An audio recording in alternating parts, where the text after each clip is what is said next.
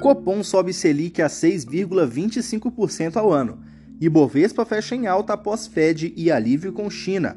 Dólar fecha em alta, com Fed indicando novo início do taper em novembro.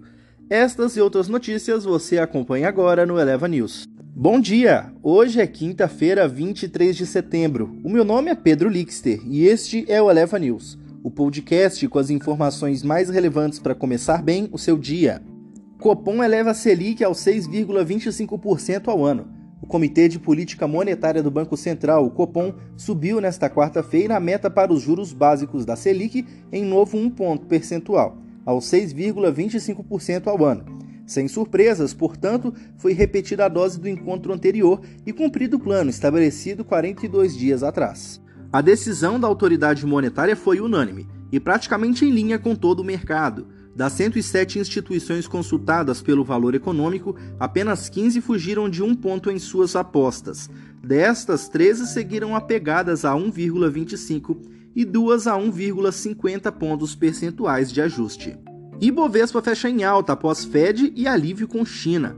O Ibovespa fechou em alta, dando continuidade à recuperação de ontem em meio ao alívio das preocupações com a crise da dívida da Evergrande e ao desfecho da reunião do Federal Reserve. O sinal positivo vindo de Nova York também ajudou, mas a bolsa brasileira afastou-se dos níveis mais altos do dia, quando chegou a subir mais de 2%. Ao final da sessão regular, o Ibovespa fechou em alta de 1,84%, aos 112.282 pontos, cerca de mil pontos distante da pontuação máxima do dia, que foi de 113.321 mil pontos. Na mínima, o índice à vista segurou-se na estabilidade, de 110.251 pontos. O volume financeiro negociado foi de 27,5 bilhões de reais. Dólar fecha em alta com Fed indicando o início do taper para novembro. O dólar comercial fechou em alta de 0,35% nesta quarta-feira, a R$ 5,30. O avanço refletiu a sinalização dada pelo presidente do Federal Reserve, Jerome Powell, de que o início do processo de redução do volume de compras de ativos, conhecido como taper, pode começar em novembro. Na coletiva de imprensa após o fim da reunião, o dirigente do Banco Central americano afirmou que as metas estabelecidas pelo colegiado para dar início à redução de estímulos estão perto de ser atingidas. Bolsas de Nova York fecham em alta mesmo após Powell indicar mudança de postura do Fed. Os três principais índices acionários de Nova York encerraram o dia em terreno positivo, após a divulgação da política monetária do Fed, nesta quarta-feira.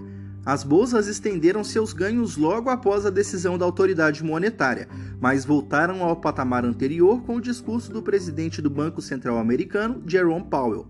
O índice Dow Jones fechou em alta de 1% a 34.258 pontos, enquanto o S&P 500 registrou ganhos de 0,95% a 4.395 pontos.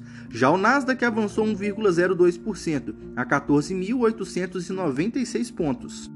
Petróleo avança mais de 2% após decisão do Fed e dado de estoque dos Estados Unidos.